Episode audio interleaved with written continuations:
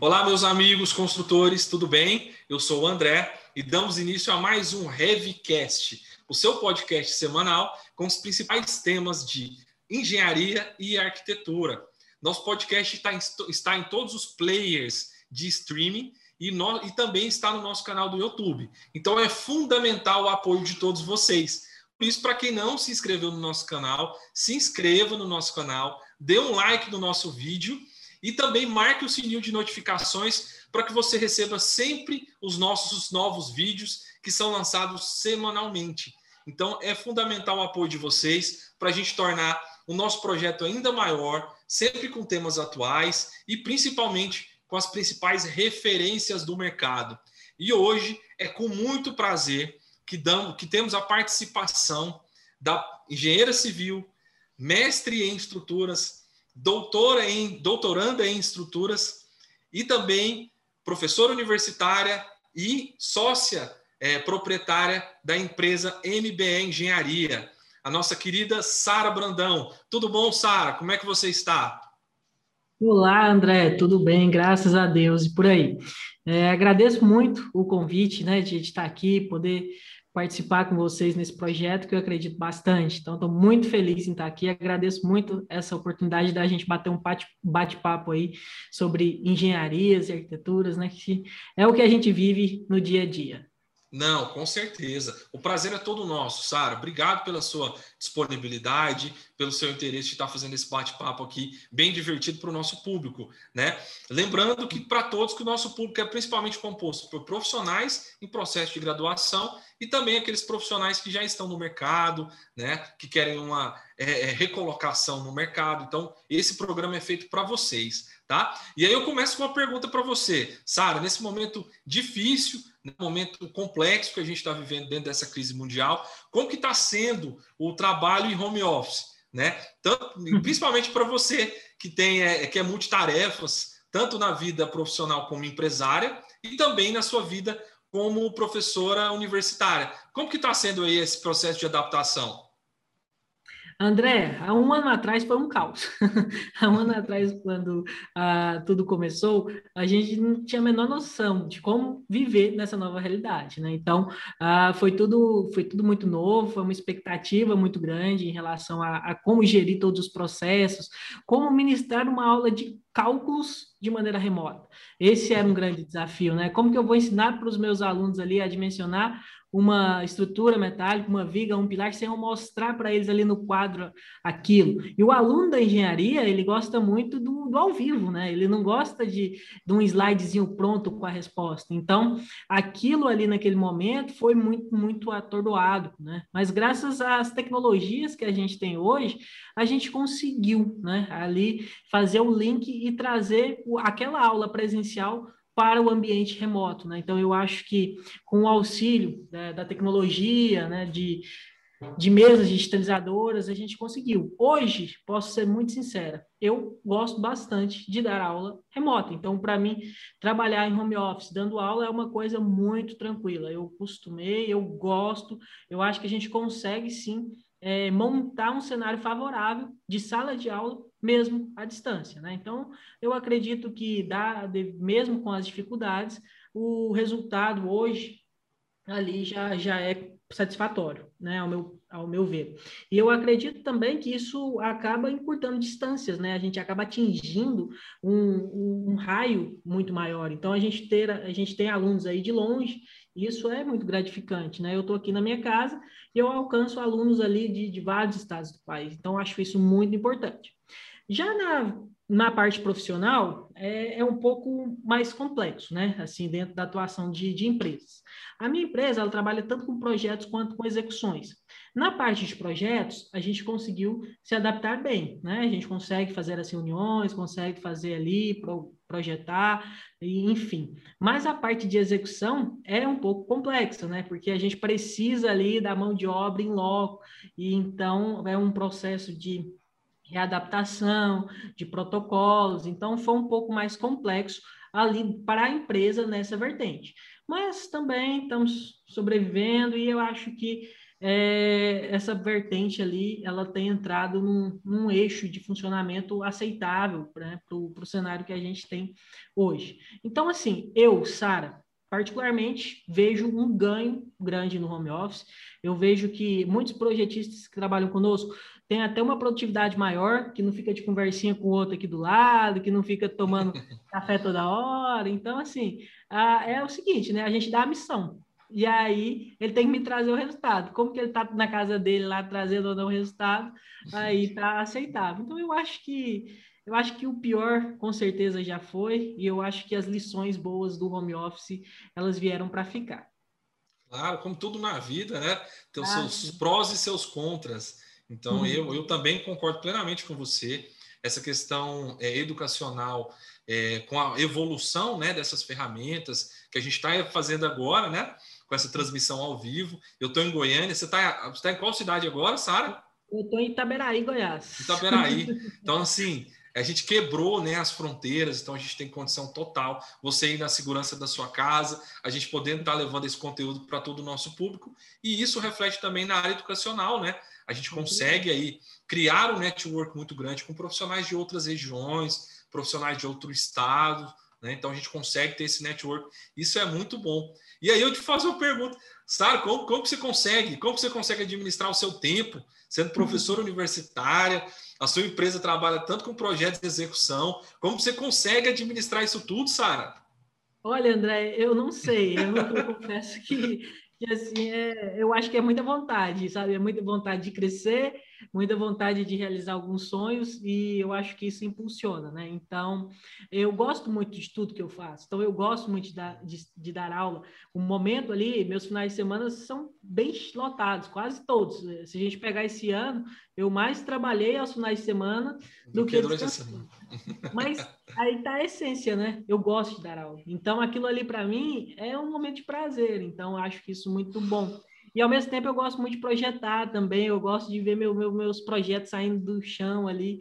Então eu acho que gostar do que se faz é o, é o principal para conseguir conciliar tudo. Então eu acho que é isso, né? Enquanto a gente tiver saúde aí e força de vontade, eu estou na luta. Eu vejo os meus projetos assim, se me apresentar um projeto novo, vamos embora, vamos encaixar aqui.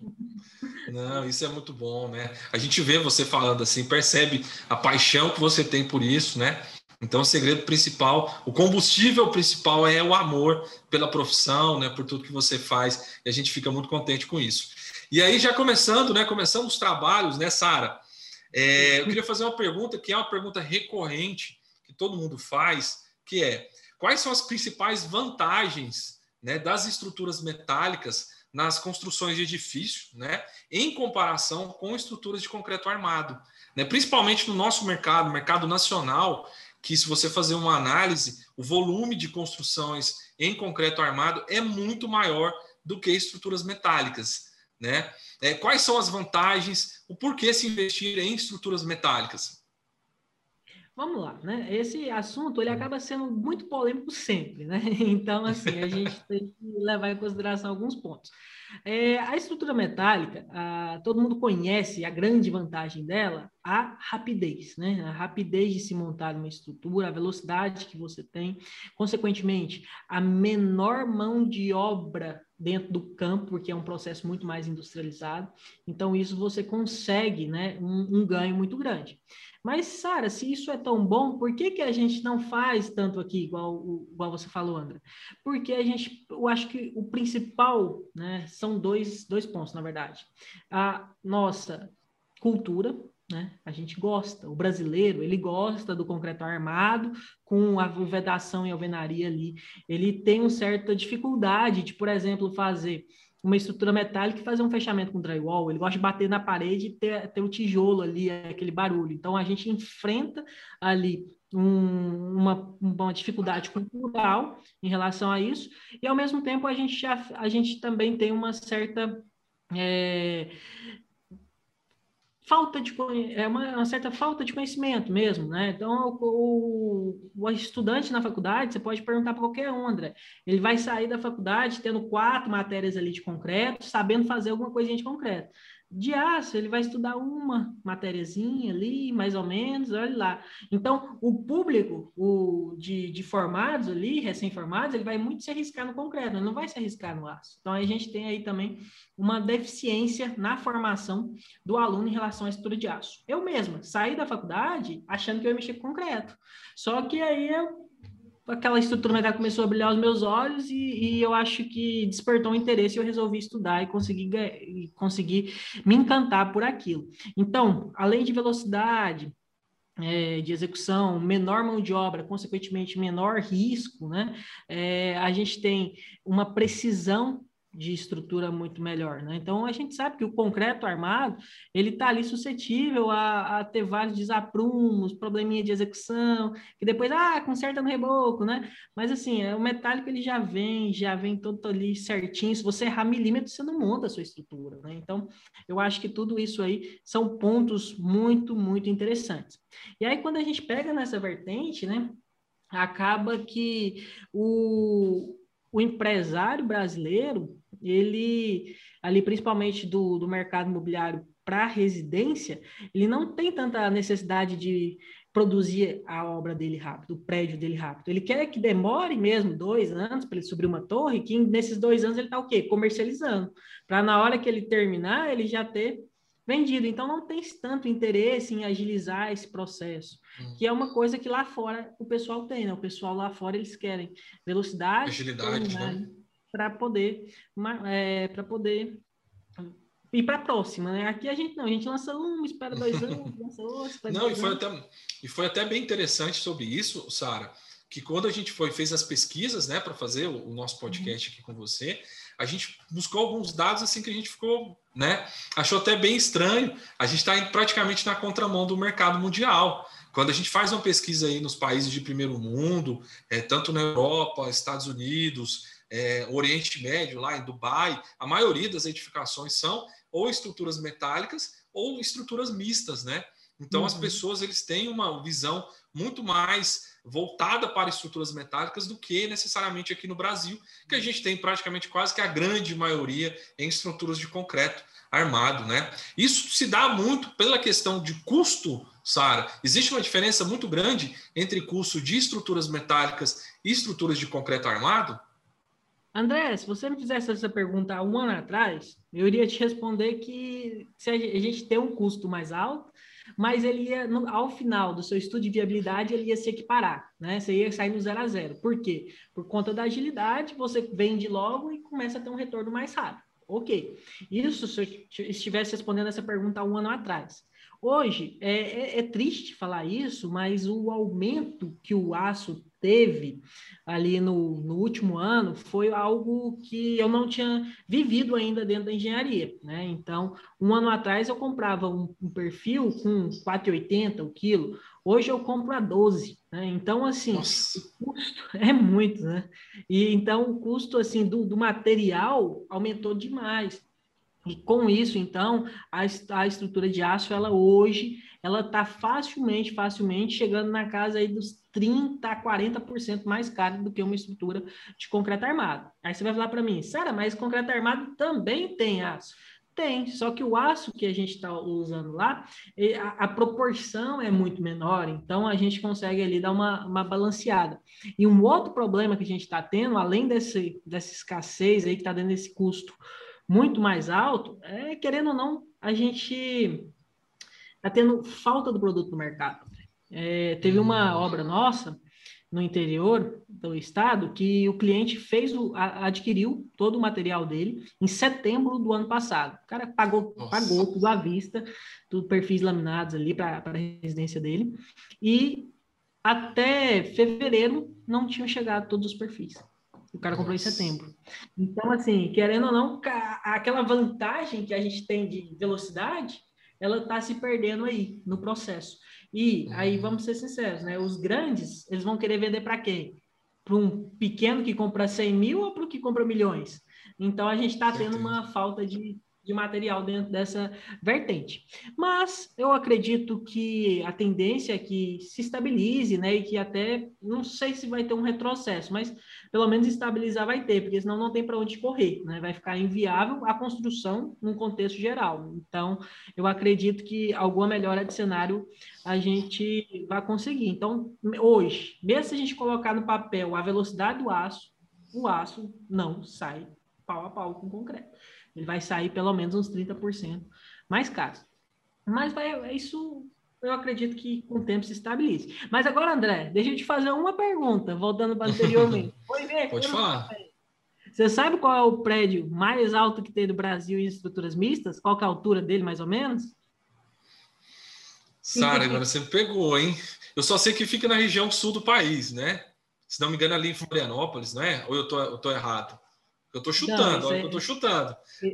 Esse não é de, esse não é de aço, não. A gente está falando dos de Balneário Camboriú. Não, é, não. os de estrutura de aço, a estrutura mista, é, a gente tem um prédio lá em Nova Lima, né, região metropolitana de Belo Horizonte, de 172 metros de altura, que chama Concórdia Corporate, e ele foi feito em estruturas mistas, né? Então, ele é perfis metálicos com laje mista, que é o steel deck. Então, assim, a gente tem aqui no Brasil 172 metros, acho que lá são mais ou menos 40 pavimentos. Então, assim, é um exemplo.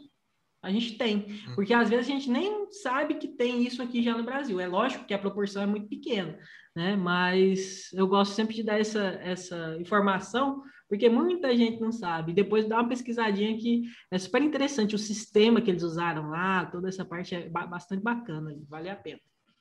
Não, fica, fica bacana essa dica. E aí, aproveitando, como você disse, que teve esse aumento, e o nosso mercado é, da construção é um mercado que teve, infelizmente, por conta dessa crise mundial que a gente está passando, né? Foi um dos mercados que mais teve um impacto, né? Os insumos aumentaram é, é, enormemente. Isso a gente está falando de forma geral, tanto estruturas na, na, na parte de estruturas metálicas quanto de concreto armado, esse custo aumentou muito. E aí eu, eu, eu, te faço uma pergunta: como que é na questão das estruturas metálicas a questão da mão de obra? É fácil ter essa mão de obra, ter acesso a essa mão de obra, Sara? No nosso mercado, o mercado goiano? É, nós nos enganamos, às vezes, ao pensar que a mão de obra da estrutura metálica é uma mão de obra muito mais qualificada. Né? O que acontece é que tem menos aventureiro, né? porque todo mundo ali uhum. é, é metido a ser um pouco pedreiro, né? querer fazer um, um concreto ali, uma forma e tudo mais. Mas, assim, a mão de obra, a gente continua tendo uma boa disponibilidade. Dentro da estrutura metálica, a gente pode optar por fazer solda, parafuso, diferentes tipos de ligações. Para fazer uma estrutura parafusada, você basicamente precisa de um bom maquinário, né? E ali na hora de, de aparafusar ali na obra, é qualquer um consegue fazer, então não tem muita dificuldade nesse processo. E a processo de solda, a gente também hoje dentro das fábricas, a gente tem um processo bastante automatizado que minimiza muito o trabalho manual. Então, como a mão de obra ali ela acaba não tendo que ser extremamente qualificada. O que faz o pessoal fugir disso é não conhecer. Né? Então, assim, às vezes a falta de informação leva a pensar, ah, é mais difícil encontrar mão de obra de estrutura metálica. Não é, é a falta de conhecimento. Eu acho que aí está o nosso maior gargalo, né? Nessa, nesse ponto. E é óbvio que o processo da estrutura metálica, ela tira um pouquinho da jogada, gente é, inexperiente, por quê? Porque você precisa ter maquinários. Né? Então, o investimento para alguém se arriscar a executar uma metálica é maior, ele vai precisar de, de maquinário para fazer furação, ele vai precisar de maquinário para soldar, então, nesse aspecto, ele vai ter um investimento maior. E aí, por isso, a gente pensa que essa mão de obra é um pouco mais escassa e, consequentemente, é mais difícil se executar. Então, acaba que, que não é bem dessa maneira que acontece, é um pouco de falta de informação mesmo dentro do, do nosso mercado. Então existe mão de obra. Existe. Então, mão de obra qualificada nós temos. Né? Então, então isso é ótimo. Né? E, e você que é um profissional é, que tem a visão macro, porque você atua tanto na, no desenvolvimento, na execução da obra, quanto no desenvolvimento dos projetos. Como que é né, voltado para essa parte? Porque até a gente teve um programa anterior, Sara, com o professor Bruno, professor Bruno, falando a respeito da plataforma BIM sobre os impactos, sobre esse novo mercado da plataforma BIM. Como que está a relação dos principais, quais são os principais softwares que vocês utilizam hoje dentro da, dos projetos em estruturas metálicas? Então, André, né, a gente tem aí um, uma gama de softwares aí muito boas né, dentro dessa área de, de estruturas metálicas. É, eu sei que, assim, a gente... E hoje, todos eles trabalham aí dentro da, da plataforma BIM, porque é, é já chegou, né? Já é realidade. Né? Então, assim, por exemplo, a gente tem programas muito bons que desenvolvidos aqui, nacionais mesmo, né? Pela escritório do, do Sul, onde o pessoal tem programas de cálculo e de detalhamento que são todos dentro da plataforma BIM. Então, a gente faz já toda essa, essa esse processo, a gente já consegue verificar todas as, as interferências ali em fase de projeto para evitar isso na obra. E a metálica tem que tomar muito esse cuidado, porque esse 2 milímetros de erro é, é, erro que atrapalha na montagem. O paraf a folga do parafuso ali é um milímetro, um milímetro e meio. Passou disso, você não consegue, você vai ter que fazer uma gambiarra, e isso a gente não aceita né, desse tipo de obra. Então, a gente acaba é, tendo que usar. Então, uh, tem uma vertente, uma gama muito grande de, de softwares, mas assim, eu, eu gosto bastante de, desses do, do, sul do país que a gente está utilizando ali tem um, algum tempinho. Né? Então a gente já, já fica fácil né? de estar tá ah, trabalhando. Não, bacana, não, tão perfeito. Então, de ferramenta. Então, a gente está falando então, mão de obra, a gente está muito bem qualificado aqui no nosso mercado e a gente também tem a questão dos softwares que atendem perfeitamente a questão da nossa demanda, né? Então a gente precisa, até fica a dica aqui para pro, os nossos telespectadores, que a gente tem que investir mais em estruturas metálicas, né? Até porque é uma, uma, uma um tipo de edificação mais ecológico, né? E aí a gente tem a questão da manutenção. Como funciona a manutenção em essas estruturas é, metálicas, Sara? Como que fica a questão da manutenção? Ele é mais fácil? Como que, como que faz? André, é, eu, tem-se um mito, né, que a estrutura metálica, ela é, ah, ela vai sofrer corrosão ali, ela é pior, a manutenção é mais difícil, mas é um, é um grande mito. De, de como qualquer outra estrutura, a manutenção dela tem que ser feito e ela é muito simples. Qual que vai ser a manutenção da, da estrutura metálica? É basicamente pintura, né? Então, assim, é fazer o quê? É um processo ali de limpeza, de remoção de, de possíveis é, efeitos externos que ela vai ter e uma pintura de proteção que você aplica ali duas demãos, dependendo da classe de agressividade ambiental que você, tá, você está, e faz ali essa, essa manutenção. Então, assim, é... Ai, meu Deus, vai ter processo de corrosão a gente consegue controlar isso facilmente, né? Então é só ter esse processo ali de, de pinturas periódicas. Ah, Sara, quanto tempo? Aí vai variar conforme o ambiente que você está. Então, a gente tem bons materiais, excelentes materiais dentro do site do CBCA, que é o Centro Brasileiro de Construção em Aço, que são gratuitos. E aí a gente consegue acessar e lá tem, por exemplo, falando, ó, oh, se você está num ambiente marinho, você pode usar esse essa, essa tipo de, de tinta há, há, tantos tempos que você vai lá e faz a sua manutenção. Então você já tem um manualzinho, só você pegar, ler ali e, e aplicar. Então é, é muito simples. Eu acho que é um preconceito se pensar que a estrutura metálica precisa ali de algo muito robusto, de, de manutenção, algo muito diferente. Mas não é, é manutenção básica pintura. Com certeza. E a gente esbarra de novo naquilo que você falou inicialmente, né, Sara? O que realmente falta é, é a questão assim da, da, da, da, ignorância por parte do público com relação a estruturas metálicas, né? a falta de conhecimento que as pessoas têm. E aí eu já emendo uma pergunta para você. Como que tá? A gente está falando que, o, o, recapitulando, que a estrutura metálica é bem mais rápida, né? A gente tem ferramentas que tornam muito mais viável o desenvolvimento do projeto em estruturas metálicas, mas aí a gente vai falar a respeito de uma ponta, que é o cliente. Como que está sendo a visão do cliente? Como que está sendo a aceitação do cliente para estruturas metálicas, né? Ao invés das estruturas de concreto armado, Sara? André, o cliente residencial é um cliente difícil. Né? Nesse aspecto, ele, a gente não tem muito aceitação do cliente residencial, porque ele realmente ele gosta ali da, do tradicional, do concreto, que ele não vê estrutura, que ele não vê nada. Então, assim, a gente tem um certo é, dificuldade cultural nesse tipo de cliente. Mas alguns, né, por exemplo, esse de Rio Verde mesmo que eu citei como exemplo, ele gosta, acha lindo e optou. Então, é, mas são casos particulares. Mas quando nós vamos agora para os clientes comerciais e principalmente industriais, aí a estrutura de aço tem uma aceitação muito boa. Então, eu costumo, é, eu costumo falar que a estrutura metálica ela é muito usada quando se tem uma finalidade muito bem definida. Não, eu preciso fazer um galpão de 50 metros de vão livre. Eu vou fazer como? Eu vou, vou usar metálica.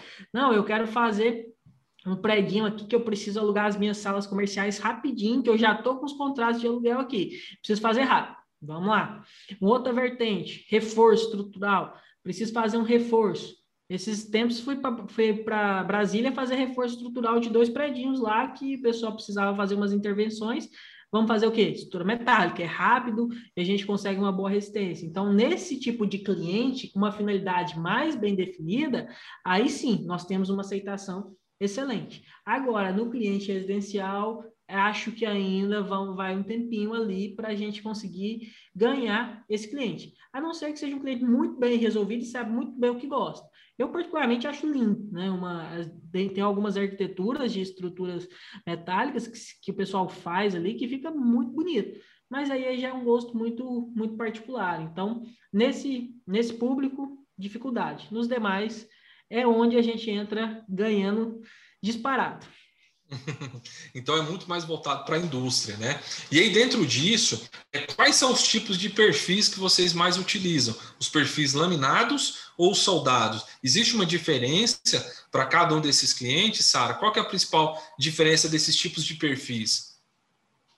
Tá, os perfis laminados e os soldados, ambos ali, eles são regidos pela mesma norma, então o processo de dimensionamento dele, deles são bastante similares. Só que o que acontece? Dentro dos laminados, eles já vêm ali com uma conformação de, de indústria. Então, a gente tem uma tabela que a gente chama de tabela de bitolas, que a gente segue ali essas tabelas. Então, assim, lá vai ter um perfil de 310, por 44 quilos por metro, um de 410 por 50. Vai ter uma série pré-definida, mas ela tem uma limitação, né? Então, aqui hoje, no mercado, a gente pegar a tabela dos perfis disponíveis, a gente vai estar tá parando ali nos perfis de 610, 630, por aí. Aí, o que, que acontece? Tem algumas edificações que vão precisar de perfis mais robustos. Aí onde que a gente parte? Aí a gente parte para utilizar os perfis soldados. Por quê? Porque o perfil soldado, eu vou soldar chapas ali e eu monto o meu perfil como eu quero. Então, eu posso fazer um perfil de 2 metros de altura usando o perfil soldado. Onde que a gente usa muito esse tipo de perfil, por exemplo, soldado? Pontes, né, obras de, de, de, grande porte ali, a gente pode estar usando, edifícios de múltiplos pavimentos, que você tem um pilar com uma compressão muito alta, aí você vai usar um perfil soldado, e os laminados, eles ficam por uma carga um pouco menor que a do, do soldado. E assim, o soldado, é óbvio que a gente precisa ter aí dentro da, da indústria um equipamento de solda automatizado, muito bom ali, muito bem preparado. Por quê? Porque querendo ou não, ponto de solda é sempre um ponto frágil. A gente tem que tomar um cuidado com a solda, porque se for dar algum problema ali, essa, esse problema pode começar numa solda. Então a gente tem que ter esse, esse cuidado. E aproveitando o gancho dessa pergunta, eu ainda iria incluir mais um tipo de perfil, que a gente falar do perfil formado a frio, que é um perfil leve, né? Um perfil muito leve, que a gente tem uma liberdade muito grande de utilizar, que é aquele perfil que você manda dobrar do jeito que você quer. Então, o cara tem lá um estoque de chapinhas, chapa de 2 milímetros, chapa de 2,65 milímetros, e, você, e ele dobra lá para você o perfil como você quer. Eu quero um U de 120 por 50 na chapa 2. Ele dobra lá e faz para você na hora aquele perfil. Esse tipo de perfil, né, que é o perfil formado a frio, um perfil leve, ele é muito, muito usado, em, por exemplo, em coberturas de galpões leves, né? Então a gente tem também essa utilização. Então, assim, de uma maneira bem simplória, eu falaria que os perfis formados a frio a gente usa para estruturas leves, o, o laminado uma estrutura média e o perfil soldado para uma estrutura mais pesada, né, em função do tipo, tipo de carga. Então, a gente tem à disposição o, digamos assim, a gente tem a arma conforme o, o a necessidade. O é. então, a gente tem esses três tipos, então. Então, é um mercado muito interessante, né, Sara, com relação a isso tudo. E aí eu já faço para você também uma pergunta sobre é, é, é, existe um mito, né, a respeito de vibração em estruturas metálicas. Como que é feito esse cálculo, né? Qual que é a preocupação que você tem que ter no desenvolvimento do projeto dessa edificação com relação à vibração? É, isso é um ponto muito importante que a gente tem que, que tomar um certo cuidado. É, o que, que, acontece? A estrutura de aço, estrutura metálica, ela é muito, a massa dela é muito pouca se comparada com, com a estrutura de concreto, que é muito mais rígida ali. Consequentemente, a gente pode atingir algumas frequências na nossa estrutura que vão gerar ali fenômenos de vibrações. E é super desagradável, né? Falando em super desagradável, vou, vou até contar uma história que, que eu mesma vivi. Nunca imaginei, gente. Então, foi assim, André. Você sabe que eu gosto de rock, né? Então, 2017, fui pro. Os dois. Ainda vamos, né? No próximo. Com certeza. Então, 2017 estava no Rock in Rio. E o Rock in Rio lá acontece na, no Parque Olímpico, né? Não foi preparado para ser uma cidade de rock. Beleza. Show do Guns, sábado à noite, Guns estava lá no seu melhor, na sua melhor forma. Acabou o show por volta das três horas da manhã. Saindo do Parque Olímpico, aquela multidão de pessoas, né? Mais de 100 mil lá, roqueiros, saindo, todo mundo andando no mesmo ritmo, né? Todo mundo cansado, indo embora, mas batendo na cabeça, assim, que o show do o som do Guns estava na cabeça ainda. E aí, a ligação do Parque Olímpico ao BRT, ao Uber, ao transporte, era todo feito por uma passarela metálica.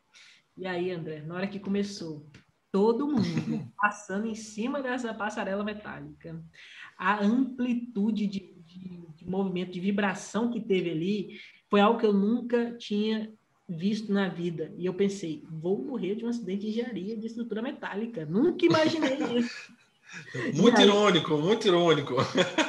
André, eu que entendo do assunto, eu fiquei morrendo de medo. Eu imagino o povo que estava passando por aquilo lá. Eu acho que eles não estavam muito assim, porque eles estavam tudo anestesiado, né? Anestesiado. Mas foi terrível, foi terrível, terrível. Então, assim, a gente teve uma amplitude muito grande ali de deslocamentos causados por essa vibração, e eu nem culpo o projetista. Por que, que eu não culpo o projetista? Aquilo lá foi projetado para esse tráfego, para essa carga, não foi. Com né? certeza, né? claro que não. Um equívoco de uso. Isso fica até para a gente a ideia. A gente tem que tomar cuidado. Para você ter noção, André, no outro dia, é, fui novamente, no domingo era show do Red Hot. Sabe o que, que eles fizeram de um dia para o outro? Montaram escadas ao lado dessa passarela, escadas provisórias de fora a fora, para dividir o fluxo de pessoas e eles começaram a segurar. Então, assim, ia um pouco de gente, eles barravam, esperava sair, barrava, barrava, para diminuir. Tamanho o, o efeito que foi. Então, eu acho que é muito, muito válido a gente tomar esse, esse cuidado. Dentro da norma brasileira, a gente tem algumas recomendações, mas assim, a, a nossa norma 8800, ela é, é, um pouco falha nesse aspecto, tá? E, e ela ela é tão falha que ela fala assim: vá para a norma americana. Então, quem for projetar uma estrutura metálica nessa parte de vibrações tem que dar uma olhadinha né, na, na, norma americana, que fala muito bem sobre esse assunto e nos auxilia aí nesse dimensionamento. E eu deixo atenção assim, principalmente tomar cuidado, gente. Academia, né, que tem aquelas zumbas ali, o pessoal em atividade cíclica, crossfit, né, se tiver um mezanino ali com estrutura metálica. Então, essas atividades muito cíclicas, muito repetitivas, ali é onde a gente tem que tomar mais cuidado. Subir uma escadinha que tá vibradinha é ruim, mas não, é tão grave, digamos assim. Não, e, e, outro aspecto que também que a gente tem que considerar, né, nessa área, até porque a edificação de estruturas em aço, ela tem uma massa menor do que a estrutura de concreto, como que é também o cálculo que vocês fazem com relação à força do ar, né, do vento e edificações de grande porte. Como funciona esse, esse cálculo? Porque são vários pontos que vocês devem considerar. É questão, como você disse anteriormente, vibração, né, a parte da solda e a força do ar nessas edificações de grande porte? André, hoje, né, a gente usa a nossa Meu 3, que a nossa Meu 3 ela é de 88, então a nossa norminha está um pouquinho defasada, mas ela está em processo de revisão, é, liderada, encabeçada pelo professor Blesman, lá do Rio Grande do Sul, que é o pai do, do vento aqui no Brasil, né, então a gente está nesse processo de, de revisão de norma, porque os valores que estão lá, tem muita coisa que está um pouquinho defasada. Se a gente for pensar na própria maneira como o clima era a, em 88 para agora, a gente já tem ali muita totalmente coisa diferente, né? Totalmente diferente. Então a gente tem é, a 1023, a gente usa ela por quê? Porque é, é o que a gente tem, mas a gente sabe que a qualquer momento vem a nova norma nós vamos ter que nos readaptar. Né? O que, que acontece? A gente calcula esse efeito do vento, levando em consideração a região, se ela está no terreno plano, se ela está no terreno acidentado, qual que é a altura total, qual que é a forma da edificação, tudo isso interfere no nosso cálculo, né? E aí a gente faz todas essas considerações. É óbvio que calcular um prédio de 200 metros, 170 metros, a gente não consegue fazer isso usando só o que está na 623. Aí nós vamos ter que partir para ensaios de túnel de vento. Né? Então, uhum. quando é uma estrutura muito alta, a gente vai ter que ali. Por quê? Porque a gente tem que verificar todo um cenário. Para você ter noção, André, por exemplo, você está fazendo um prédio de 100 metros, você tem que ver pelo menos os, os edifícios que estão ali num raio de um quilômetro. Então, os edifícios que estão ali no raio de quilômetro interferem no vento do meu prédio. Por quê? O vento vem, bate no vizinho, como é que ele sai do vizinho para chegar no meu? Então, a gente tem que montar como se fosse assim, uma mini cidade para a gente estudar o nosso prédio. Mas isso, prédios altos. Se a gente está fazendo prédios menores ali, aí a gente consegue fazer usando os coeficientes que a 23 passa para a gente. Mas, assim, é, é, muito interessante. A tendência com os prédios cada vez mais altos é a utilização de ensaio em túnel de vento, que a gente consegue, a gente modela certinho. Então, é incrível, né? Para quem não, não viu, conselho depois dar uma olhadinha no YouTube, alguns vídeos de túnel de vento, que é super, super interessante. Mas a gente tem que considerar, e eu costumo dizer que o vento é uma das cargas, com certeza, mais importantes em estruturas de aço. A estabilidade da nossa edificação é muito importante. E para estabilizar um prédio alto, a gente tem alguns mecanismos, né? Que é assunto para para horas de conversa, mas que, que, são muito interessantes, né? Só deixando aí, né? a gente pode fazer com traventamento, a gente pode fazer núcleo rígido, a gente pode fazer um sistema porticado, a gente pode misturar todos eles, mas aí é, é uma gama de, de artifícios que a gente utiliza para aguentar esse vento e ficar em pé sem, sem incomodar o usuário, né? Que o usuário não pode não, ser. Isso, ó, eu falei só técnicas básicas, né? Se a gente pular para fora do país, a gente tem aí técnicas ainda mais avançadas, sistemas de amortecimento, por aí vai. Mas eu me empolgo, não, pode não. Eu, não, eu fico imaginando aquelas edificações de Dubai, né? Porque assim, Sim. aquelas áreas abertas, aquilo deve dar um, assim, uma força do vento muito grande, né? Nesses locais. Então, a complexidade disso, desse cálculo, como que eles vão fazer esse cálculo, deve ser assim enorme, deve ser uma dificuldade enorme para você conseguir chegar nesse padrão, ter um nível de conforto para o cliente, ter um nível de segurança na edificação. Então, isso assim deve ser muito complicado. E já fica a dica para a gente poder depois fazer um novo podcast com esse tema do vento, tá? Não, que aí já fica aberto esse tema aí para a gente poder fazer mais um programa. E aí, outro mito que se tem muito sobre questão de edificações em, em, em aço, é, principalmente com relação ao incêndio, né? É, o, o, que são acidentes que ocasionam incêndio em estruturas em aço. Porque se tem esse mito que as edificações de estruturas em aço não pode ter um incêndio. Como que funciona isso, Sara? Então, o que acontece, né? O aço, na hora que ele está submetido a um incêndio, o que, que vai acontecer? A temperatura do aço vai aumentar. Na medida que a temperatura do aço aumenta, as suas propriedades resistentes elas caem incrivelmente. Então, assim, já atingiu uma temperatura ali de 200, 300 graus, uma resistência que era de X cai para metade, né? Então, a gente perde muito. E aí, a gente sabe que se a gente for dimensionar para uma estrutura submetida a incêndio, a nossa estrutura iria ficar superdimensionada, ficaria o dobro né, dela. Então, não dá para fazer. O que, que a gente faz, então? A gente protege a nossa estrutura. Então, a gente tem técnicas para proteger a estrutura de aço. E aí, vai variar muito conforme o tipo de edificação que a gente está fazendo. Por exemplo, se a gente está fazendo um prédio alto, como o de Nova Lima, que a gente tem aqui no Brasil, o que, que eles fizeram lá? Eles fizeram pilares metálicos de concreto no, no núcleo dele e por fora, enveloparam, digamos assim, com concreto. Isso, a gente cria um pilar chamado de pilar misto. Esse pilar misto, ele tá, o próprio concreto, além de ajudar na resistência, ele já protege o pilar ali da alta temperatura. Então, ele já serve de proteção contra o incêndio. Então, uma técnica que a gente tem, por exemplo, é revestir, envelopar com concreto. Você melhora a resistência, ainda protege contra as altas temperaturas do incêndio. Ótima solução. Não, Sara, eu não tenho cargas tão altas para ter que usar concreto e tal. Como é que eu posso fazer? Nós temos hoje também no mercado um produto né, chamado tinta intumescente. A tinta intumescente é um tipo de tinta que você aplica ali no, no seu perfil metálico e ele vai fazer o quê? Ele vai retardar o aumento da temperatura no seu aço. Então, ele vai proteger. Se você olhar olho nu, você nem vai ver que tem alguma coisa diferente naquela estrutura. Ela vai estar tá pintada. Só que ela vai estar tá pintada com uma tinta com propriedades retardantes. É óbvio que essa tinta é um pouquinho mais cara que uma tinta comum, mas ela consegue te dar toda essa proteção. Não, Sara, a tinta intumescente está cara para o meu bolso. O que, que eu posso fazer? Eu posso vir ali e projetar uma argamassa com retardante de, de calor, de, de temperatura.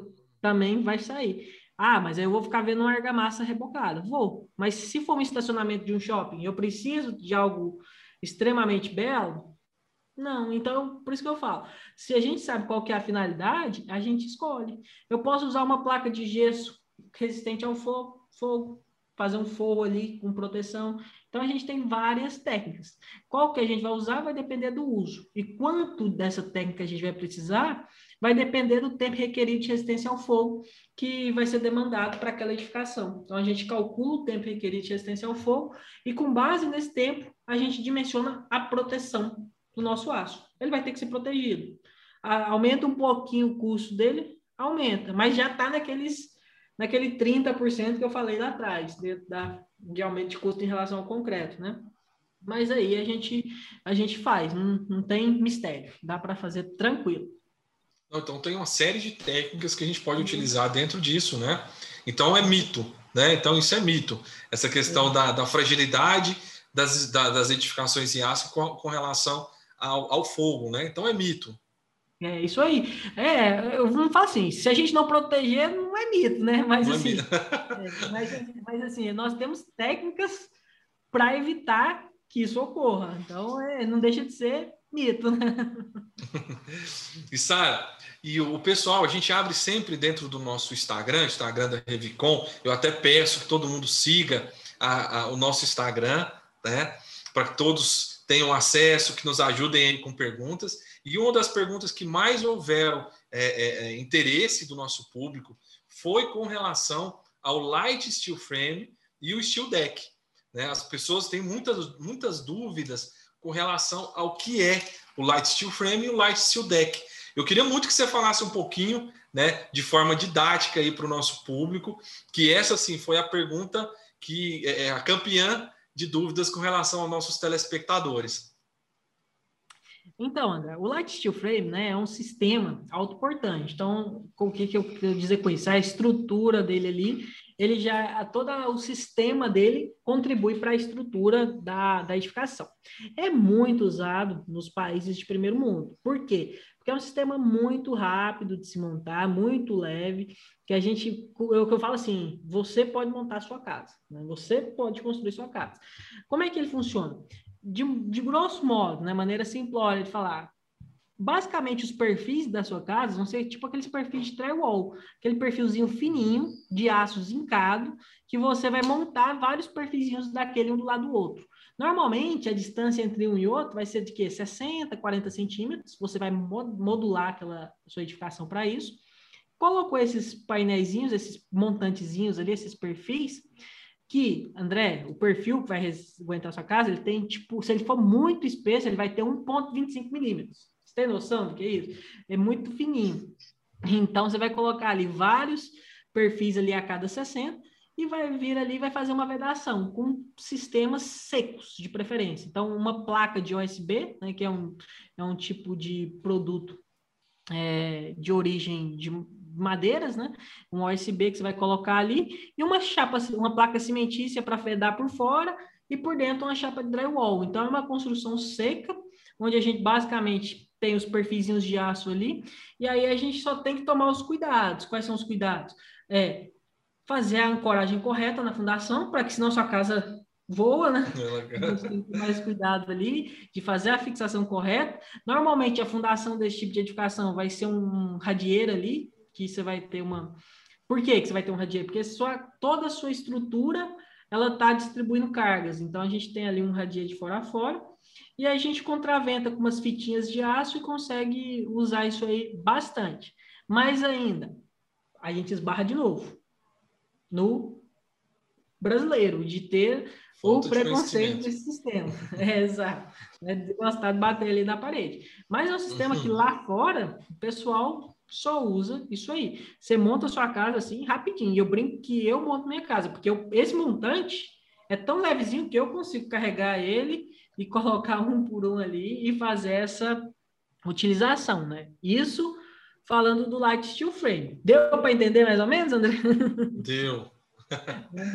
e já o, o Steel Deck, né, é, também é uma, é uma outra vertente agora, que é o quê? O Steel Deck nada mais é que o que a gente chama de laje mista, né? O que é uma laje mista? A gente vai ter, gente, formando a forma da nossa laje, uma, um, um perfil metálico, como se fosse uma telha, né? Vamos imaginar, grosso modo, uma telha metálica sendo a forma da, da, nossa, da nossa laje. E aí, o que, que acontece? A forma, ela é de aço.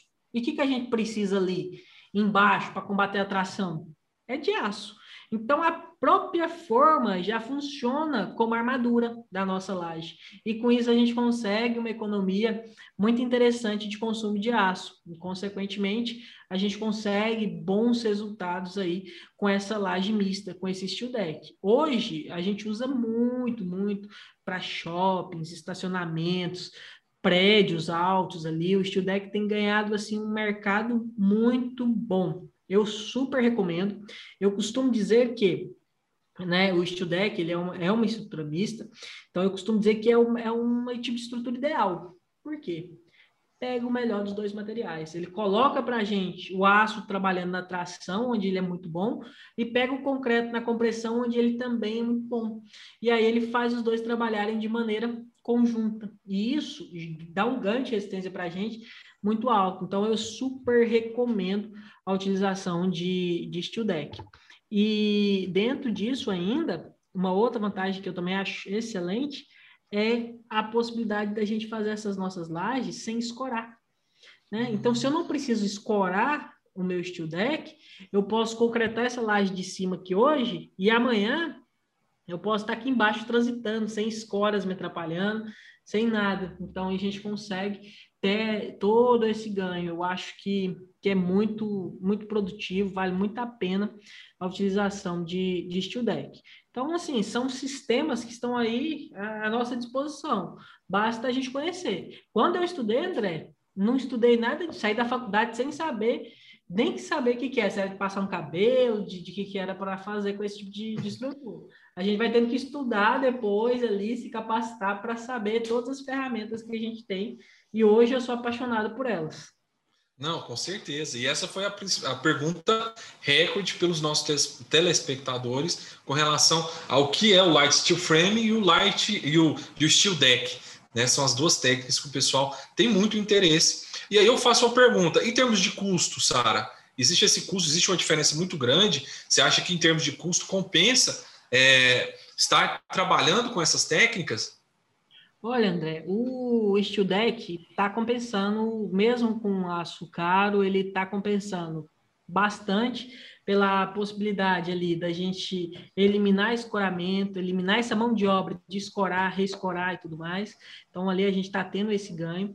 A questão das frentes de serviço poder, poder ali, entrar antes também, isso aí está ajudando muito. Então, o custo do Steel Deck hoje está bacana, né? Então, acho que vale a pena a utilização. E na hora que a gente fala desse Steel Deck, para compor esse custo, a gente tem que pensar ainda que quando a gente usa esse tipo de laje, a gente pode usar também o que a gente chama de viga mista, que também vai diminuir o custo do aço do meu perfil metálico que vai estar compondo ali o meu sistema. Então, o sistema em si misto, ele dá muito, muito, muita economia. Eu vou te dar um exemplo que eu vivi aqui com um cliente meu uns dois meses atrás. Chegou para a gente orçar só a execução de um projeto, ou de uma estrutura metálica, umas vigas metálicas. Chegou o projeto, o projeto estava pronto. André, quando eu olhei o projeto, eram nove vigas, ali para vencer um vão de mais ou menos 10 metros, e aí tinha umas vigas intermediárias, mas o maior vão era 10 metros. Eu olhei o projeto, estava com um perfil laminado de quase 80 quilos por metro. Aí eu olhei aquilo e era uma laje só de cobertura. Aí eu olhei aquilo, falei, esse perfil tá muito pesado para essa laje de cobertura aqui, isso não tá legal. Aí eu olhei, olhei, vi se tinha alguma coisa mista, não tinha nada. Falei, virei para minha sócia que faz os orçamentos de execução, né? Falei, olha, eu me perdoei aí. Falei, olha, isso aqui tá superdimensionado. Fora. Claramente, quem mexeu ali talvez se equivocou em alguma coisa. Se você passar esse orçamento com esse peso de um perfil de 80 quilos por metro, vai dar um preço de material muito alto que a gente consegue reduzir bastante. bastante. bastante. Aí eu falei, não, vamos, passa uma proposta para a gente fazer um projeto e eu refaço esse projeto e eu garanto que eu vou diminuir esse peso. A gente tem a experiência, né? A gente já mexe com isso, então a gente bate o olho ali e vê o negócio. E aí, André, o cliente estava chorando que não queria pagar 3 mil no projeto. Eu falei, não, tem. Vou te economizar 40. Moral da história nem, nem vendi o meu projeto, que eu queria vender o projeto. Acabou que eu falei assim: não, pode, pode orçar aí a obra desse tanto aí que, que a gente consegue fazer, eu, eu garanto. E eu sei que qualquer um outro que orçou com os 80 quilos por metro ia ficar muito mais caro, né? Então eu falei: não, pode fazer isso aí, desse jeito. Resumindo, moral da história: quando eu recalculei e refiz o projeto, a nossa viga deu 36 quilos por metro. E estava com Nossa uma viga de 80.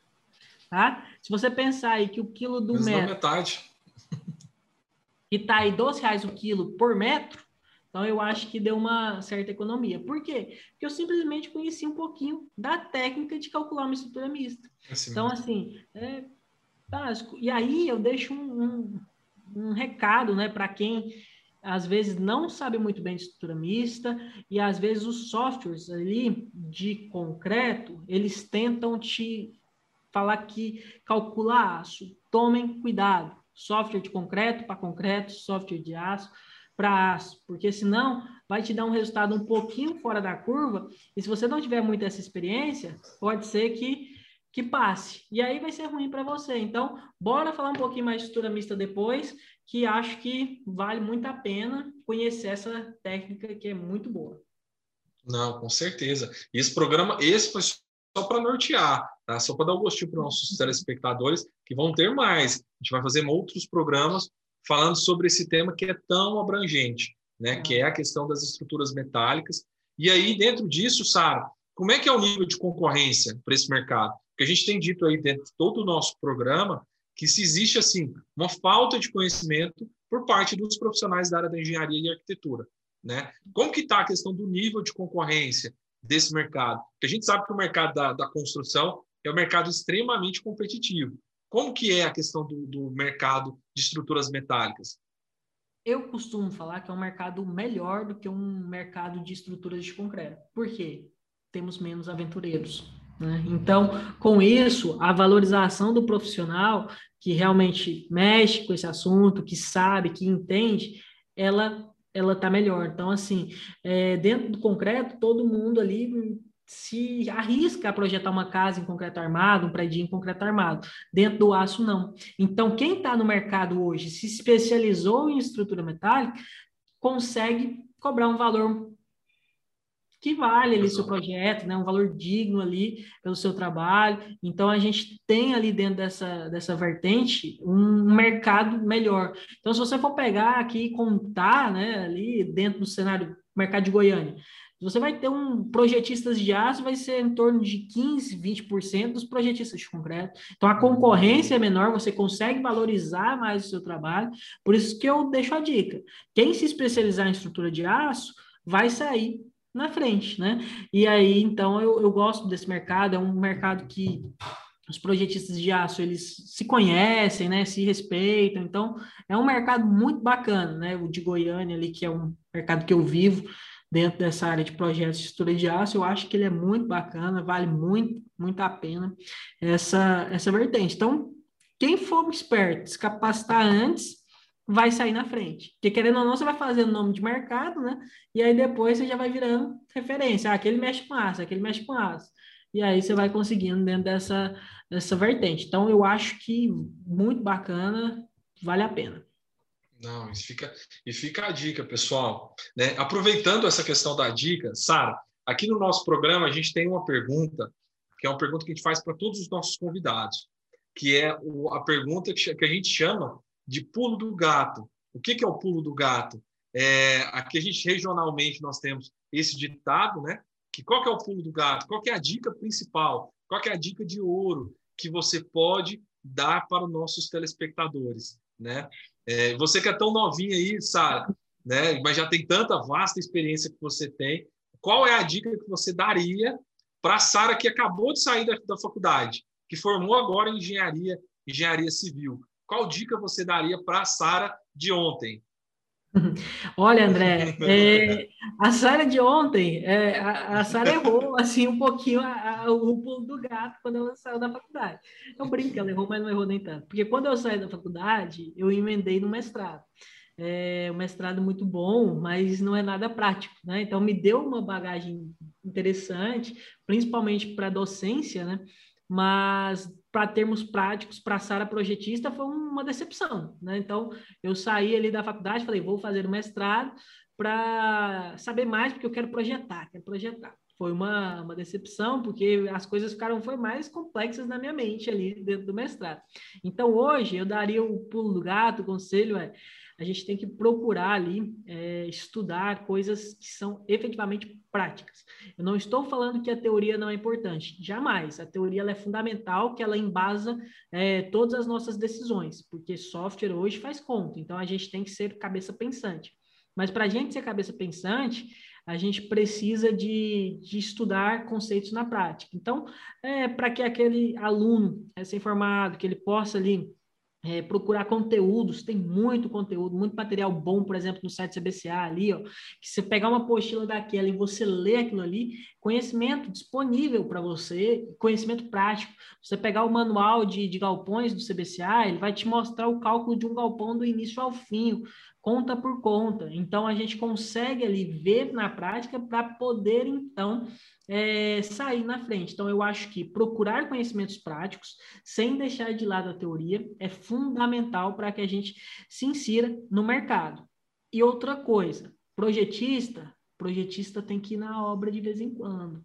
Projetista tem que sujar o pezinho na obra de vez em quando. Para quê, gente? Para que a gente não cometa erros básicos, porque é muito comum a gente projetar alguma coisa que na hora que chega na obra é inviável a execução. Então, é, aquele engenheiro projetista que se dá o trabalho de ir à obra, de olhar, de trocar uma ideia com, com o engenheiro que está executando ali, olha, como é que ficou essa ligação? Ficou boa? Ficou difícil? O que, que você acha? Isso é fundamental.